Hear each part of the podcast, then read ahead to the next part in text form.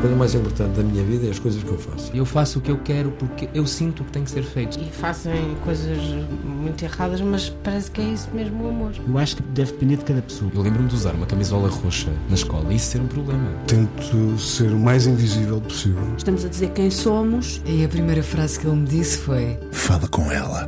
Há sempre uma resposta para todas as questões.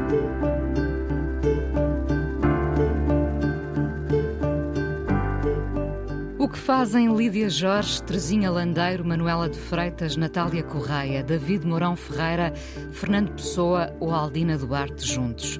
Estão ancorados nesse porto seguro chamado Mãe, o disco da convidada de hoje, uma voz que nos acompanha no tempo e que se veste de muitas camadas.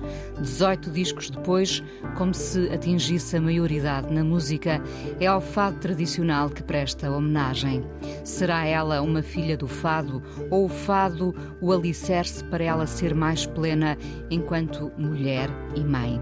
Com este disco a viagem já vai longa, mas ainda irá passar por Paris, Zurique ou Panamá. O que ouvem os outros que não falam a nossa língua nem a do fado quando a escutam a ela. E o que tem ela descoberto neste tempo de muitas interrogações, mesmo na música, em que o fado é um vai e vem de descobertas e recuos. Mais de 25 anos de carreira, alguns passados na Holanda e em viagem constante pelo mundo e pelo seu mundo. Como este programa vive também de detalhes, descubro que Cristina Branco, a convidada de hoje, que vem falar do seu disco Mãe, Faz anos no dia da minha mãe. Nunca nada é por acaso, se quisermos. Cristina Branco no Fala com ela na Antena 1. Olá, Cristina. Olá, Inês. E no fundo é sempre ao fado tradicional que se regressa? Sim. Eu, uh, no teu caso? No tu... meu caso, sim, até porque é o meu princípio, portanto eu voltarei sempre lá. Como há muitas pessoas que se questionam porque, porque eu fiz três discos muito diferentes que não tinham nada a ver com o universo do fado, mas a verdade é que o fado esteve sempre lá podendo não estar nos discos, mas esteve sempre nos concertos e, se quisermos, na atitude e também na linguagem musical. Isso esteve sempre presente, pode ser um fio condutor, pode não ser uma coisa muito evidente durante um período de tempo da minha, da minha vida, mas esteve sempre presente. Portanto, é sempre lá que eu volto. Hum, mas, mas pode, não é, não é necessariamente estanque, não é? Porque já fizeste esses desvios, ou seja. E farei sempre. Fa pois é isso, claro. é isso. Pode ser uma, uma passagem para outra margem. Sem dúvida nenhuma. Eu, eu preciso disso. Para mim é vital uh, para a minha saúde uh, musical, se tu quiseres, mas, mas é, é muito importante porque acho que só assim é que eu consigo evoluir pode ser muito diferente para outras pessoas, mas, mas para mim tem que ser assim. Eu, eu, tenho que ir buscar outras referências, tenho que as cantar, tenho que as entender para poder trazer isso para o meu universo, que não deixa de ser o fado. E como é que se para e se decide agora vou fazer isto. Eu tenho muita curiosidade em relação ao universo dos músicos, dos artistas em geral, não é? Hum. Mas dos músicos, como é que se, como é que há aquele instante muito claro e evidente, aquela epifania quase, em que se para e se diz: agora vou por este caminho? Uh, eu acho que para mim foi sempre uma coisa muito clara. Uh, sendo que tu, tu, falaste de 18 discos, são efetivamente 18 discos, mas uh, nem todos são discos originais. É? Há um disco ao vivo, há, etc. É? há, há compilações. agora, todos os discos que foram discos de, origi de originais foram pensados até aqui. Até este, este era o vou dizer assim uma barbaridade, se calhar, mas para mim este seria o último disco. Foi, foi o último disco que eu pensei. Uh, eu sabia que queria passar, queria falar da viagem, queria falar do amor, queria falar do amor no tempo, queria falar do feminismo, queria, ou seja, havia uma série de coisas que eu queria abordar, isto desde o princípio. Eu não estou. Uh, mim foi sempre muito claro isso. Eu tinha que dizer coisas às pessoas, não podia ser só uma voz a cantar, uma voz bonitinha, enfim, tinha que ter uma mensagem para, para, para dar às pessoas. E para, para mim isso foi sempre muito evidente porquê que chegaste a esses temas? Um, a urgência temas, de, desses temas. São sim. coisas que vão acontecendo na minha vida, coisas que para mim eram importantes. Mesmo, no, por exemplo, no princípio da, da, minha carreira, estamos a falar há 20 e tal anos atrás, o feminismo era um tema bastante fraturante. Eu digo, ainda, é. ainda é, infelizmente. Nós, a cada passo que damos em frente, recuamos três ou quatro, não é? Mas a, até mesmo no feminino, que é uma coisa estranhíssima e cada vez me confundo mais. Uh, mas, mas a verdade é que isso era um tema muito importante para mim. Tal como, tal como sei lá, multiculturalidade, por exemplo. Eu, eu, estudei comunicação social e havia, houve uma série de temas que eu abordei naquela altura e que para mim tornaram-se importantes referir, nomeadamente, sei lá, prostituição, pedofilia, e estou, estou a falar de coisas, por exemplo, não é? de coisas que são, que são temas de facto importantes na nossa sociedade. Que continuam a ser, não é? Sim. E... Que, que antes, se calhar, foram tabu e que felizmente agora são muito mais Sim. falados e enfrentados. A propósito. Bolha, apesar de tudo, mas ainda, ainda. Falavas do feminismo e eu agarro aqui. Uh, nesta liberdade uh, escrita pela Terezinha Landeiro, uh, poder ser o que quero, podendo querer ser tudo, ser tudo o que não espero, poder escolher se, se mudo. Uhum. Uh, o que se quer ser depois dos 50? Um, quero ser, e acho que sou, aquilo que não consegui ser mais jovem. Eu acho que quando se atinge esta idade, eu, eu sempre achei que não era assim, sempre me senti uma pessoa livre, com altos e baixos, etc. Mas é de facto muito diferente. Eu acho que essa liberdade que a Terezinha escreveu não foi a minha liberdade na idade dela. Eu nasci em 72 e era uma coisa completamente diferente. Mesmo a viver em liberdade, mesmo crescendo em liberdade, foi outra coisa. Nós, apesar de tudo, trazemos o, a herança dos nossos pais, não é? Da nossa história. E, e foi muito. Esse peso é um peso, não é? Sim, foi e muito preponderante. Foi muito preponderante na minha vida e, de facto, vê-la escrever assim, ler as palavras delas e, e dela e poder cantá-las, de facto, dá-lhe outra dimensão. Ou seja, já não é a minha liberdade, mas acho que a acho que consegui um, engrandecê-la de alguma forma, porque a entendo não sendo a minha.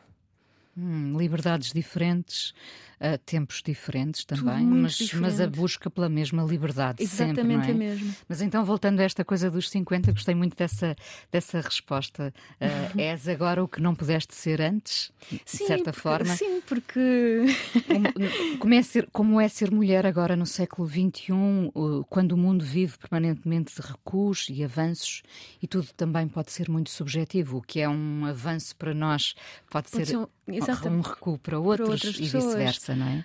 Sim, mas, mas olha, falando de, de liberdade, não é? Quer dizer, eu sinto-me suficientemente eu própria para poder avançar ou recuar. Ou seja, já não tenho medo de dizer que me enganei, por exemplo. Uh, já não tenho medo de ser eu própria. Não, não me quero esconder atrás de. de um, por, por, vezes sinto que, que, que na minha vida profissional ser, ser músico muitas vezes já deixou de ter aquele cariz uh, quase meio louco, quase, não é? Que, que, que nós atribuímos aos músicos. Eh, de repente, ser músico passou, passámos a ter que lidar com questões uh, muito mais pragmáticas, passámos a ser gestores das nossas carreiras de alguma forma. E isso, isso de isso alguma é, é bom ou mau? Eu acho que é mau.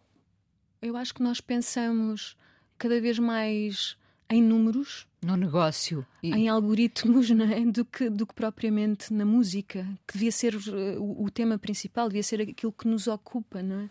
No teu caso, tens esse espaço, esse tempo para dedicar à criação? Tens? Tento, tento o, o mais possível afastar uh, to, todo esse pragmatismo. é impossível, não é? Mas, mas uma boa parte, ou seja, uh, pedir a outras pessoas que o façam por mim, uh, ou então tentar omiti-las de alguma forma para que a música possa efetivamente ser preponderante na minha vida. Hum. Uh, o disco chama-se Mãe. Uh, também vive da maternidade, não é? Somos Sim. sempre filhos de qualquer coisa, Exatamente. para além das nossas mães. Uh, e somos filhos da palavra, que é muito importante não nos hum. esquecermos. Somos eu, filhos eu, da palavra. Eu jamais posso esquecer-me, não é? Eu acho que, acho que a minha música parte sempre da palavra. Sendo que mãe, neste caso, fala muito da música, não é? Da importância que a música teve mas, e que tem na minha vida. Mas na verdade é, é a música também ligada à palavra, não é? Eu não dissocio as duas. No, no meu caso, é, para mim é, é, é praticamente impossível. Eu não consigo pensar em música sem que a palavra esteja presente. E de que palavra? palavras não prescindes? De que palavras não. Amor. Amor, uh, amor talvez seja primordial, não é? Aquela palavra que, que sempre me assalta. Uh, a saudade, quase como uma coisa impositiva de alguma forma ligada àquilo que eu faço. Um, Está lá sempre a saudade. A saudade de uma forma poética. Sim, na, na, até como origem do fado, quase. Sim, tem, tem muito a ver com tem muito mais a ver com isso até do que, do que saudade propriamente. Eu não, a, a saudade é, é um sentimento uh, que, que, que, que, eu acho que rejeito de alguma forma, porque. Uh, porque nos, deixa, nos deixa presos ao passado. Atropela-me, sim, sim, é exatamente isso, ao passado, ao presente também, também não é? é uma não. coisa que, uh, que, me, que, me fa, que, me, que, me, coloca várias questões em relação aos meus filhos, por exemplo, é? Uh, portanto, eu, eu, de alguma forma rejeito essa palavra, uh, mas gosto de a dizer. É uma palavra, eu gosto de dizer palavras bonitas. Mãe é uma palavra bonita. É maravilhosa. Como é que te sentes como mãe? E neste, e neste vai e vem também de concertos, de, de tanta correria, ou há, há espaço para tudo? Uh, agora há mais espaço, mas também há mais questões, porque os meus filhos estão muito mais crescidos.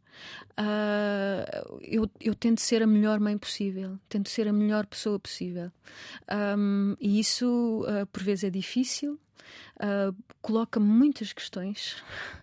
Tenho sempre muitas dúvidas e penso sempre, apesar de, sei lá, já ter falado com tantos profissionais, mesmo com os meus filhos e, e perceber que eles estão a crescer bem e tudo mais, mas, mas há sempre questões, não é? Que ficam, ficam por responder e que eu espero conseguir responder lá mais à frente quando eles forem realmente mais velhos. Agora são adolescentes. São. O Martim já é, já é crescido, já é um adulto, tem 20 anos. Tem muitas perguntas?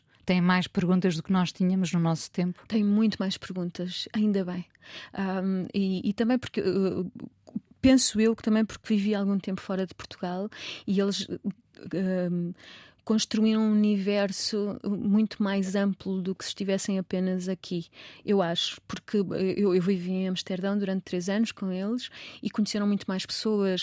Basta, basta pensar que, por exemplo, o Martim, na turma dele, tinha 17 nacionalidades diferentes, uh, culturas diferentes, e isso, isso tudo deixou marcas, é? Eles têm muitas perguntas e olham para para as pessoas, para os amigos, para, para, para, as pessoas que encontram na rua de uma forma muito mais livre, eu acho, muito mais aberta. A verdade é que eles têm mais perguntas. Eu não sei é se nós temos as respostas não temos. para lhes dar, não é? Nós não. Eu acho que eles têm que construir as suas próprias respostas também. Nós podemos dar algumas orientações. Mas e... há, há, perguntas que ainda não têm não resposta. Não têm resposta, claro que não. Mas... Uh, estou a pensar, eh, enfim, no estado do planeta, nessas preocupações que, não, que não existiam de facto no nosso tempo. Não. Já existiam, mas nós ainda não estávamos. Uh, despertos para ela. Era, é verdade, é verdade.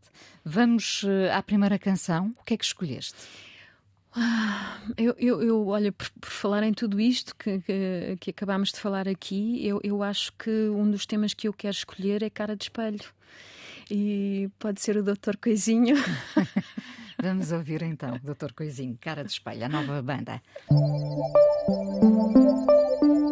A fadista Cristina Branco, hoje no Fala Com Ela, aqui na Antena 1. É justo dizer fadista? É uma questão bem resolvida? Completamente resolvida. Eu, eu acho que sou fadista, mas também sou outras coisas. sou, sou uma cantora. Ou, ou seja, exatamente. Quando canto fado, sou fadista, claro. Sim, mas tu, eh, quando te. Falávamos há pouco dos cara de espelho, quando te olhas ao espelho, és o quê? Sou cantora. Cantora? Sou. Portanto, Porque diz... eu não sou só fadista. Pois é, redutor, eu pensei nisto. Uh, se calhar cantora, mas depois há fadistas que não gostam de ser uh, outras coisas, outras coisas não é? No teu caso é eu mais eu preciso amplo. ser outras coisas. Sim. É, sim. Um, portanto, já houve alturas, há alturas em que hesitas perante o termo fadista. Sim, quando me colocam essa pergunta, eh, mas, nunca foi em relação a mim, foi mais em relação aos meus, eh, aos meus pares. Foi de pensar que se calhar as pessoas não olhavam para mim como uma fadista e, e outros estarem a chamar-me fadista eh, significava, uh, podia ser um desprestígio para a classe, não sei. É uma estupidez. Mas às vezes, porque às vezes os parâmetros também são muito rígidos, não são, Cristina? São dentro do fado, sim, é um clã, não é? Funciona um bocadinho como um clã.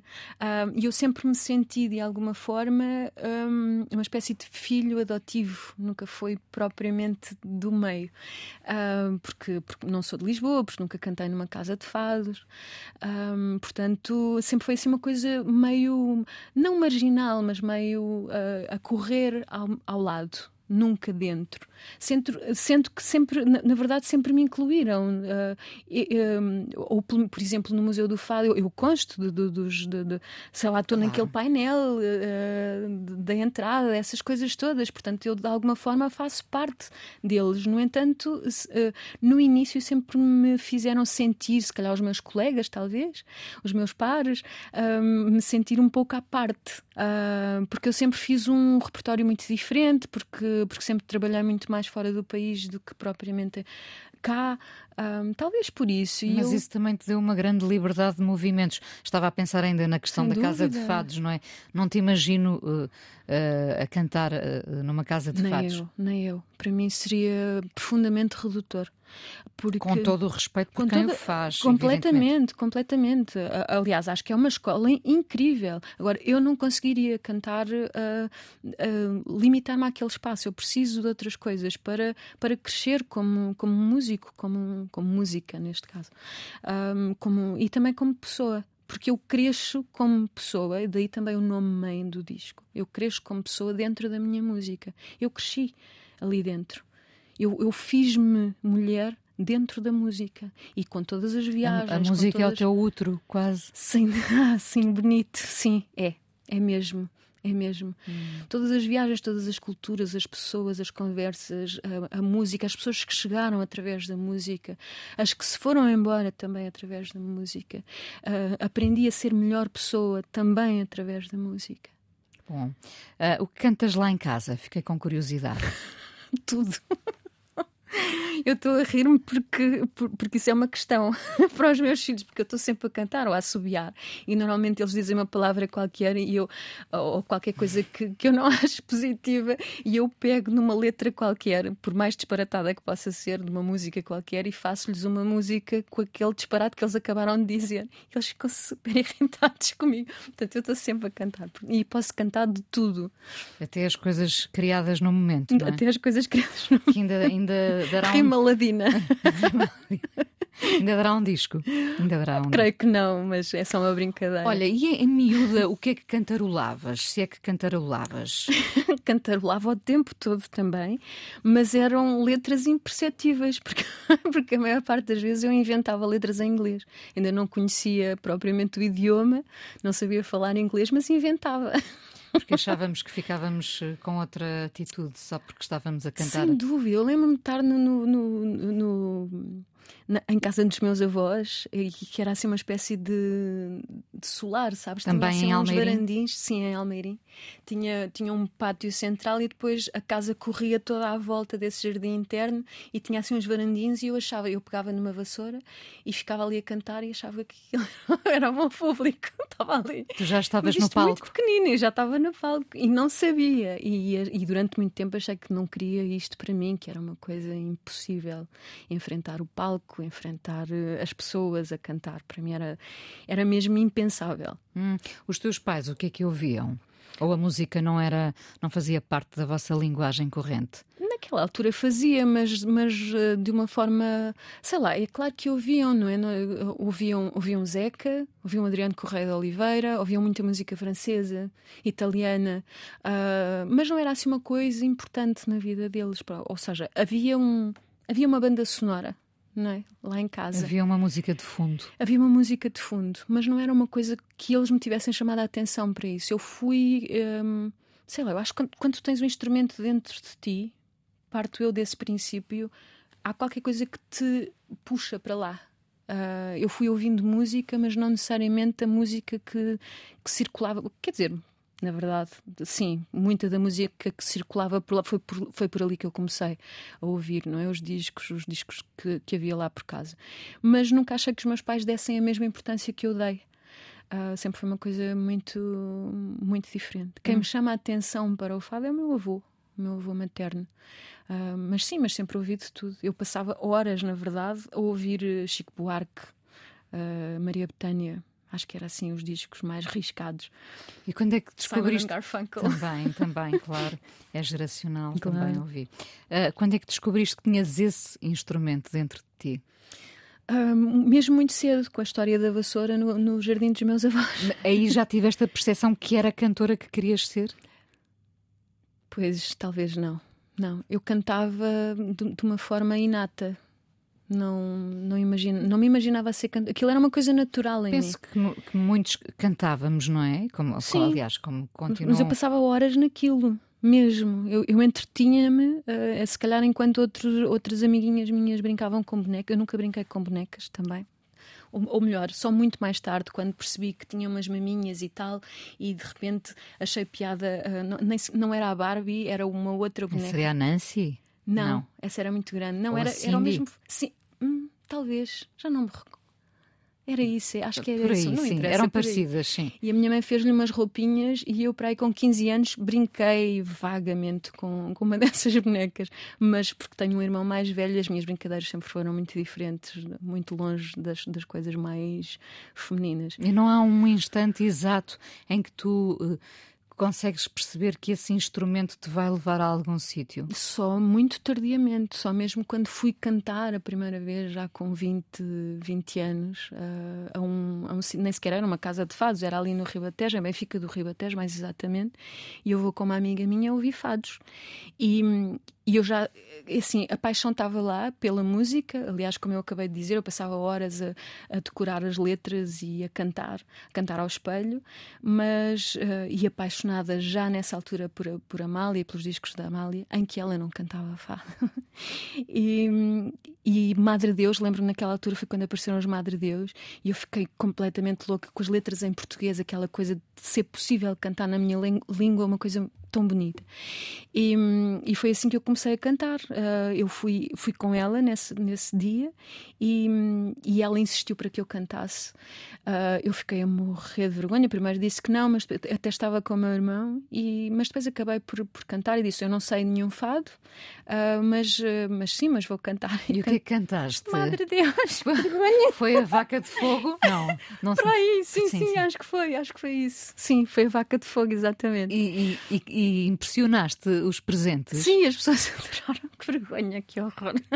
Esse momento devia, quer dizer, ainda bem que não está registado, não está, Sim, não está. Mas, mas devia estar, não é? Porque, porque teria o seu valor. Porquê é que eu fiz aquilo? Também não te sei. Foi mas mesmo, se não tivesses foi feito, momento. se não tivesses feito, se calhar não terias percebido o alcance da tua voz, ou os outros não teriam percebido, não é? Bem, foi muito incrível, porque, como tu dizes, foi só naquele instante que eu percebi que podia ser uma cantora. Aliás, eu chego a casa nessa noite e abro a porta da sala e digo: Isto é o que eu quero fazer na minha vida. Pronto, são esses instantes decisivos que eu gosto tanto. Nós todos temos, conseguimos sinalizar num mapa da nossa vida esses instantes, Sim, não é é? Ainda bem que aconteceu. Como é que se vence então? Uh, uh, o pânico que já não era o varandim, não é? Uh, como, é que, como é que mais tarde consegues dar a volta a essa uma vontade férrea de fazer aquilo. Seja, aquilo tornou-se mais importante do que eu. Eu, eu, eu, um, eu indivíduo, uh, desapareci no meio da cantora ou dentro da cantora. Foi exatamente ao contrário. Eu, eu tornei-me uma cantora e aquilo foi mais forte do que eu. Apesar de todo o medo, apesar uh, da tentação de, de, não ir por aquele caminho, porque eu já estava a ser outras coisas. Eu era suposto ser uma jornalista, não nada daquilo. Um, só que de repente já estava tudo a borbulhar e aquilo era uma forma de, de eu, um, de facto, fal falar dos meus medos através de uma voz cantada porque, porque eu sempre fui, além de reservada, sempre fui bastante tímida e sempre, sempre quis guardar-me de, de, dessa, dessa exposição aos outros, mesmo nas amizades. Eu sempre fui aquela pessoa que os amigos vêm ter com para, para falar e para dar conselhos, mas eu nunca consegui fazer o, o caminho ao contrário. E de repente a música e a voz permite-me isso. Eu, eu posso falar comigo e, e, aprender comigo e com as canções aquilo que eu não conseguia de outra forma expressar. Ou seja, a cantora engoliu a miúda e com isso também engoliu os receios e a ansiedade. E, hoje em dia. Aprendi quando, a lidar com isso. Quando enfrentas um palco grande e, e tens nesta, nesta digressão, tens estado em tantos sítios diferentes, uhum. uh, já não há essa ansiedade de enfrentar, pisar o palco? Ou é há? Claro que há, é claro que há. Desaparece. Hum, eu acho que desaparece. Na verdade, eu entro quase. No, é assim uma coisa que eu tenho dificuldade em, em verbalizar, porque, porque há ali uma parte do processo que eu não sei exatamente como é que, como é que acontece. Eu sei que vou ficando à, mais à vontade. Uh, mas, uh, mas o antes e uma boa parte do durante eu, eu estou, um, estou efetivamente muito tensa e tenho muita dificuldade em quase que em comunicar. Faço, faço um esforço uh, muito, muito, grande para estar em contacto com as pessoas. Aliás, durante anos, uh, uma, uma das queixas que o público fazia é que eu era muito fechada, muito fechada sobre, sobre mim própria. Uh, Hoje em dia tens o cuidado de comunicar tenho, mais. Tenho. Isso, curiosamente, é uma coisa que os meus filhos me trouxeram, ou seja, a necessidade de, de, de estar mais em contacto com os outros para, para os ajudar a, a eles, permitiu-me ver também, eh, ver-me nesse papel de alguém que tem que comunicar melhor com os outros para poder. Eh, um, também para eu ficar para eu ficar mais à vontade não é também para para permitir aos outros uh, compreenderem o que é que me vai na alma o que é que achas que ouvem os outros uh, quando, quando não percebem sequer a nossa língua e estão a ver e ouvir ali no palco? São levados por uma melodia que pode, hum, às vezes, melancólica, triste. Um, o que é que ouvirão as pessoas que não percebem a nossa língua? É muito curioso, eu acho que há um quê de misticismo quase. Um, Uh, sendo que para mim é difícil falar das coisas assim, não, não gosto muito de, de, Para mim é uma coisa muito concreta, não é? Mas, mas, mas entendo que para, para muitas pessoas que não, não entendem a minha língua, há qualquer coisa que se passa em cima do palco, também naquela transformação toda que vem da voz e que vem da interpretação do texto, as pessoas absorvem uh, de uma forma. Uh, é quase como se fosse uma eles olham para tudo isto, se calhar, como uma espécie de religião, não sendo. Esta é a minha religião. E as pessoas, essa devoção passa para o lado de lá. Uh, passa, a, passa a música, passa, passa a, a, profundidade do texto sem que se entenda o texto. Sendo que eu, de alguma forma, tento explicar uh, minimamente a essência daquilo Explicas que eu estou a de, das canções, sim. Claro. Uh, Deixa-me agarrar aqui num fado, no fado de uma mulher feliz sozinha, com a letra da Aldina Duarte, que também está aqui na Antena 1, com o seu fado cravo, um, e que eh, é uma mulher também muito discreta, com, com escolhas muito muito pensadas, uh, e ela escreveu: Dancei descalça sem frio sobre o casco de um navio, a dança das mãos vazias, eram longos os momentos, sem a sombra dos lamentos, sem ter outra companhia. Somos mais felizes acompanhados, ou, ou sem dúvida que a solidão escolhida que é muito diferente da outra, também nos ajuda a ver com mais nitidez o mundo. Sem dúvida, eu preciso dos dois momentos. Preciso de estar acompanhada, mas preciso muito de estar sozinha. Uh... Consegues ter esses tempos? Consigo, finalmente. Lá está, aos 50 isso descobre-se. de alguma Quer dizer, podia, se eu fosse outra pessoa, talvez não, mas, mas sim, eu sinto muito essa necessidade e aprendi finalmente, à custa de, de, de muitos erros, certamente. Um, consegui levantar-me e perceber que essa minha solidão também é muito importante para o meu equilíbrio. Olha, e também achas que com a idade eh, vamos eh, apurando os nossos feelings, eles tornam-se cada vez mais certeiros ou não, não os valorizas? Valorizo, claro que valorizo, porque, porque eu acho que vamos crescendo, não é? A nossa experiência dá-nos dá essa, essa percepção do mundo, não é? Se formos pessoas atentas aos outros e, e ao mundo em si, é, é muito óbvio para mim que, um, que isso tem que, me, tem, tem, que me influenciar, tem que me fazer crescer, lá está, e, e, e percepcionar o mundo uh, de uma forma mais uh, sábia. Eu acho que Hum, acho que sei mais sobre, sobre. Ou seja. Sim, eu acho que a experiência nos traz isso. Uh, não só.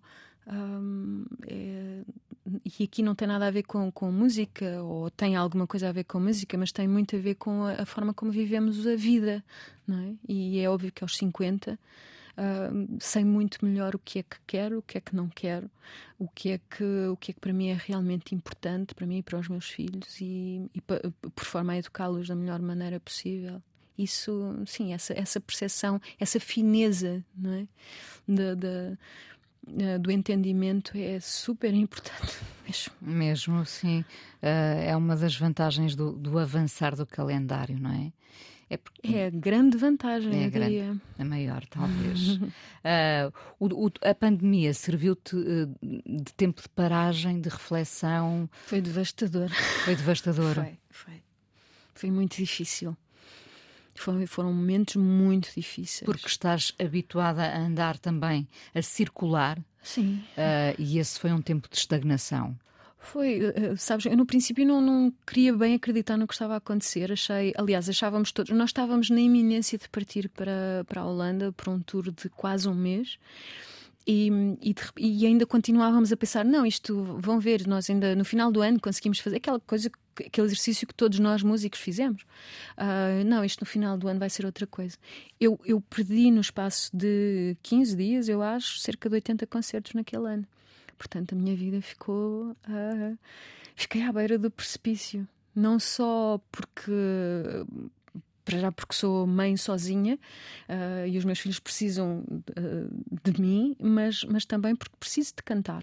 E de repente criou-se um vazio em relação àquilo que para mim era primordial, que era a minha voz e que era cantar. E como é que deste a volta a esse, a esse ah. tempo de estagnação? Tentei inicialmente, eu, eu na altura tinha feito um, um livro de, de, cozinha que se chama Road Cook, que tem a ver também com, com, com a música e com a voz, e, e ainda fiz algumas coisas online uh, relacionadas com o livro, uh, fiz alguns diretos, mas como não toco nenhum instrumento, era um exercício de solidão absurdo. Quer dizer, eu, eu, estava, sei lá, com uma multidão do outro lado e eu sozinha. Eu lembro-me que ficava, depois de me desligar, uh, ficava tipo meia hora, uma hora ali sentada, sem me conseguir mexer. Ficava completamente tolhida na minha, na minha dor. Fechei-me muito sobre essa dor. Não foi, não foi a forma melhor de lidar com, com tudo aquilo, mas foi a forma possível. Depois, a pouco e pouco, fui-me fui abstraindo desse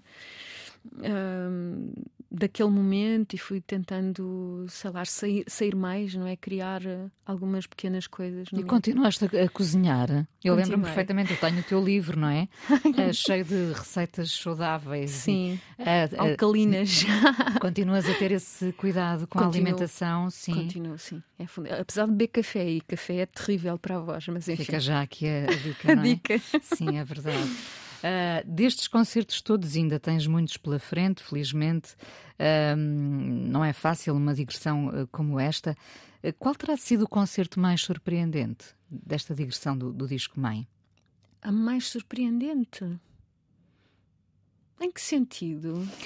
Como assim? Ficaste espantada com a reação do público pela positiva ou pela. O público não é sempre igual, primeiro, não é? Verdade, depende muito de país uh, para país. E, e, às vezes até dentro do próprio país, não é? Sim. Até aqui em Portugal. Sim, uh, é verdade. Às vezes há coisas que se conjugam para uma noite mais feliz ou menos feliz, não é? De tudo o que já viveste nestes últimos concertos, eh, qual terá sido a noite mais surpreendente?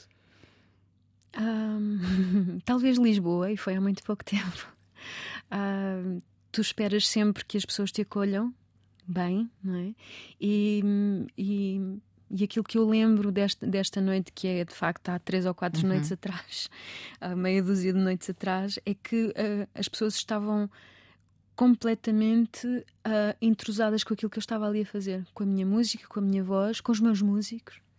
Uh, uma comunhão, total, uma espécie, sim. foi muito bonito. Foi mesmo muito bonito. Um, e aquilo que, a, a, meu ver, aconteceu a mesma coisa, por exemplo, com o disco Menina, que era um disco uh, que rompeu muito com o meu passado, e essa surpresa para as pessoas teve, teve o mesmo impacto.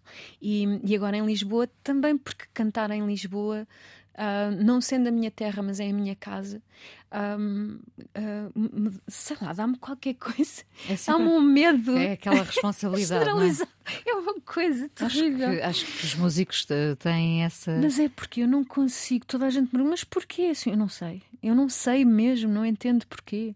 Não é só o facto de estar a falar em português e, e há muita gente que pensa, ah, que presunção. Não, não é nada disso. Eu falo, eu, os 80, 90% dos meus concertos são feitos numa língua, são apresentados numa língua que não é a minha, não é? Eu canto em português, mas não falo em português.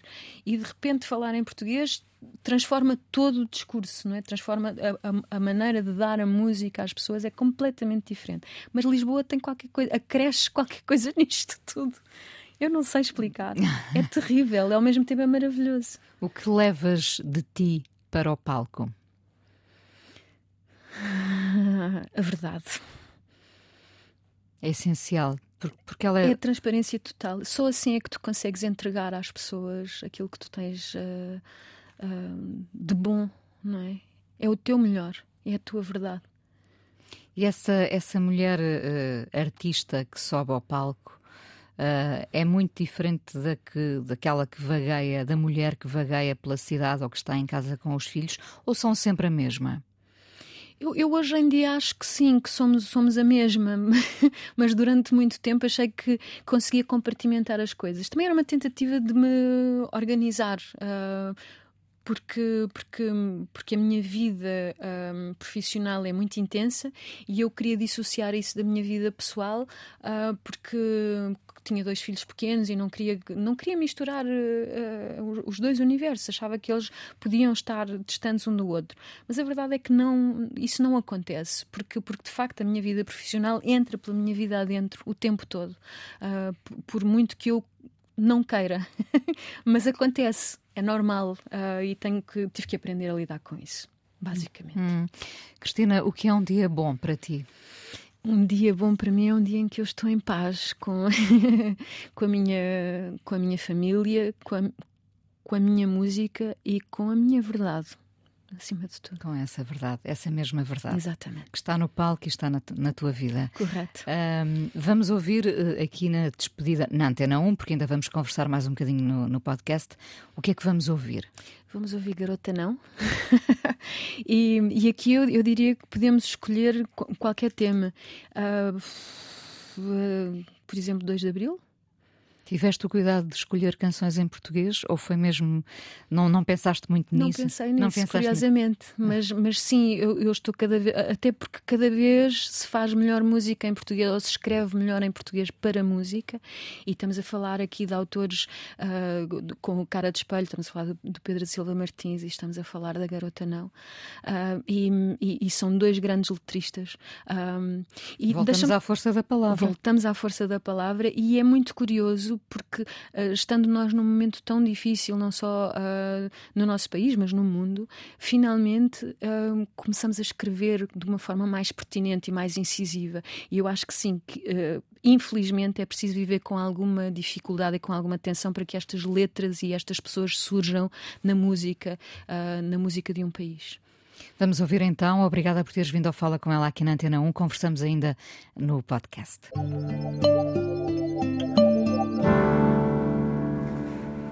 Cristina Branco, hoje no Fala Com Ela. Cristina, o, o disco começa com esta Senhora do Mar Redondo, uh, numa adaptação com letra da Lídia Jorge, música do Alfredo Marceneiro. Acho sempre que o Alfredo Marceneiro uh, ficou muito subvalorizado uh, na história, não é? Sem dúvida. Eu também. A, a, quantidade de músicas impressionantes que ele, que ele compôs, assobiou, talvez, não, não, não sei bem como é que foi, mas a criatividade. De, ou seja, já viste como a criatividade pode vir de uma coisa tão simples e tão básica e que, e que normalmente isso é que torna as pessoas geniais, eu acho. É como o Zeca, não é?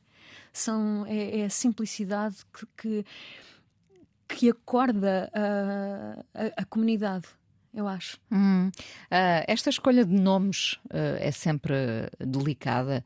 Quem se vai buscar, quem, quem, quem se uhum. traz, não é? Uh, os nomes acabam, acabam por definir um caminho.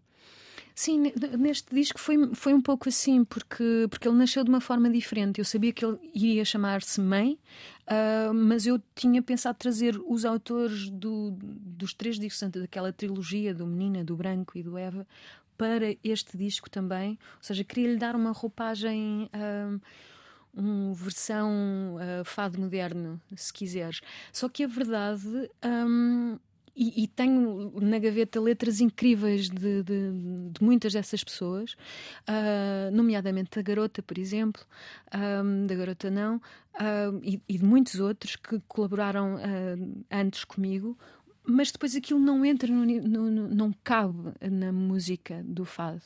É muito incrível. E aí tens a tal simplicidade. Como é que uma música tão simples tem que ter um discurso tão próprio? Um, e eu tive que ter a coragem, com alguma dificuldade, de prescindir dessas letras e ir pegar um, na, no meu passado. Ou seja, eu fui buscar uh, uh, os livros e textos de, de, de auto, coisas que tinha, tinham ficado na minha gaveta guardadas para um futuro uh, e que eu me tinha esquecido porque achei, achei que já não ia, por, não ia ser por ali o meu caminho. Um, mas a verdade é que fui lá outra vez e com, com, para mim imediatamente foi o David Marão Ferreira, que é assim o meu grande autor. É, um, é talvez o meu, tenho que dizer, o meu, meu tema preferido, Noite Apressada. É maravilhoso, é de uma intensidade, é, é, é, lindo. Eu tinha que o cantar. Eu, eu, eu, esse texto, na verdade, já foi cantado pelo Camané, uh, mas, mas é daquelas coisas vitais para mim. Ele tinha que entrar neste disco. Um, e a Lívia Jorge tinha de lá estar? a Lídia Jorge um, tinha que lá estar porque esse texto foi escrito por ela para mim, para o Menina, para o disco Menina. Só que lá está, o texto não fazia sentido naquela, naquele momento, naquele disco. Portanto, ficou na gaveta. Foi um dos, dos textos que ficou na gaveta. Portanto, para tem, pena. Tu tens imensos discos por fazer com, com letras guardadas na gaveta. Tenho tens? coisas incríveis, incríveis, de, de, autores incríveis. E quando é assim, as pessoas não resgatam os seus escritos? Às não... vezes sim. Por, ah. por, exemplo, nós temos nós, tem, há, há, pessoas que escrevem muito uh, e que, que, depois me pedem para devolver as letras. Estou, estou a pensar, por exemplo, a Manuela de Freitas. Uh, também está presente neste disco. Também está presente. Ela pede aquilo que não for utilizado, pede de volta. A Maria do Rosário Pedreira também. Ou seja, pessoas que escrevem muito para o fado, uh, sobretudo, fazem esse exercício, o que a mim me parece correto. Já aqui falámos desta questão de, de, das mulheres, de ser eh, feminista, as mulheres eh, têm conquistado muito território no fado, uh, têm-se afirmado, estão mais confiantes. Uh, mas o mundo ainda é muito dos homens. E aqui não falo do fado já. Uh, é verdade uhum. que o território uh, do fado passou a ser muito mais feminino uh, e as mulheres uhum. afirmaram-se, não é? estão bastante, como se diz agora, empoderadas. mas o mundo em geral é dos homens. como é que foi o teu percurso negociando, pegando nesta palavra, há pouco falávamos no negócio, negociando, cedendo, levantando a voz. É muito curioso. Tema difícil este. É um tema difícil e eu vou dizer-te porque tenho assistido aos, aos debates uh, em tempo de, de eleições e um, não raras vezes uh, a pessoa que está a entrevistar é uma mulher e a voz dela é abafada em absoluto pelos dois homens. Não, Por grande desrespeito, não é? E falta de. Falta de respeito. De e eu penso sempre, uh, com um homem presente, uh, será que o desrespeito se mantinha? O que eu vejo, eu, eu, tenho vontade, se fosse mulher, de me levantar e ir, embora. Ir embora. Fiquem a falar os dois sozinhos. Exato. uh, mas, portanto. Um, Acho, acho que uh, as coisas já são muito diferentes, mas muitas vezes os homens ainda não, não nos ouvem. Não, é verdade. No, no caso de uma, de uma cantora que trabalhas uh, a maior parte do tempo, porque é, essa é a verdade, eu há 20 e muitos anos que só trabalho com homens. Eu só trabalho com homens na estrada, no escritório, eh, são sempre só homens. Um, e isso é na editora, uh, isso é muito. Não trabalhas só com homens, porque, porque também agora, trabalhas. Sim, agora já há mais mulheres, mas no início, sim, é verdade, eram, eram mesmo só homens. E depois tu estás num papel que, apesar de tudo, te dá alguma, um, algum reconhecimento, um, só que é difícil para muitos. Lembro-me de trabalhar com músicos que, que não aceitam, por exemplo, o facto deles serem sidemen e eu ser, uh, ser, ser a frente, não é? Ou ou, ou, do projeto não ser um projeto, ser, ser apenas o meu nome, não é? Ah, houve pessoas ali que, que, que, não, que não reagiram bem, ou por exemplo, a editora não reagir bem ao facto de eu anunciar com um ano de antecedência, mais de um ano de antecedência, que queria ficar grávida, que iria, que estava a tentar ficar, ou seja, já estava a partilhar a minha intimidade, não é? Já estavas a fazer uma cedência, no fundo. Exatamente, e de, e de repente hum, isso foi uma questão, isso foi uma questão, e foi muito foi muito difícil. Uh, há, há, pessoas que reagem efetivamente mal, mal. Eu tento lidar com isso com, sei lá, com humor, ou então às vezes, que é uma característica muito feminina, é fazer de conta que não percebemos. Muitas vezes é a melhor forma, não é? Para não abrir ali um fosso. Uh, entre, entre uma uma relação irreparável, não é? Sim, porque, porque uh, nós temos que manter uma série de relações, é importante, não é? Se, se trabalhamos bem com, com, aquelas pessoas, temos que manter uh, a relação o melhor possível. Portanto, muitas vezes é melhor fazer de conta que não percebemos ou que não ouvimos. Não és mulher de perder a esperança? Às vezes espero que, mas depois retomo mais à frente. E com muita força? Com muita força sempre. Não há maneira de fazer de outra, de outra forma. Cristina, comecei recentemente a, a, perguntar também aos, aos meus convidados e cada um eh, responde evidentemente como quiser, uh, sem carga política, social, pode ter, evidentemente, mas comecei a perguntar o que, é, o que seria um dia bom para Portugal? O que, é, o que é um dia bom para Portugal, na tua ótica? Um dia bom para Portugal é um dia em que nós hum, percebemos que somos, hum, que somos bons, hum, percebemos que precisamos dos outros para sermos bons e que, e que não tem que necessariamente falar a nossa língua, ter a nossa cor. Uh, e que juntos somos muito mais fortes do que, do que fechados sobre nós, ah, sobre nós próprios e que acho que há muito esta condição geográfica do nosso país não nos ajudou durante muito durante décadas, durante séculos um, e, e, acho que nós temos que perceber e acho que de alguma forma percebemos ou começamos a perceber lentamente que isso é importante. Um dia bom para o meu país será um dia, o dia em que nós uh, percebemos que somos melhores juntos com outras cores e outras línguas e outras culturas. Obrigada por teres vindo ao Fala com ela, foi um prazer. Obrigada, Inês. A coisa mais importante da minha vida é as coisas que eu faço. Eu faço o que eu quero porque eu sinto que tem que ser feito. E fazem coisas muito erradas, mas parece que é isso mesmo o amor. Eu acho que deve depender de cada pessoa. Eu lembro-me de usar uma camisola roxa na escola e isso ser um problema. Tento ser o mais invisível possível. Estamos a dizer quem somos. E a primeira frase que ele me disse foi: Fala com ela. Há sempre uma resposta para todas as questões.